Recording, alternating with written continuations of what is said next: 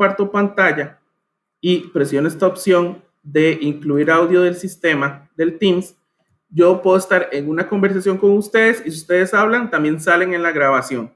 Entonces, esto permite que no tengan que hacer por separado los diferentes audios, sino que se pueden ir grabando directamente todos en conjunto en la llamada de Teams. Entonces, esto les permite ir grabando el audio.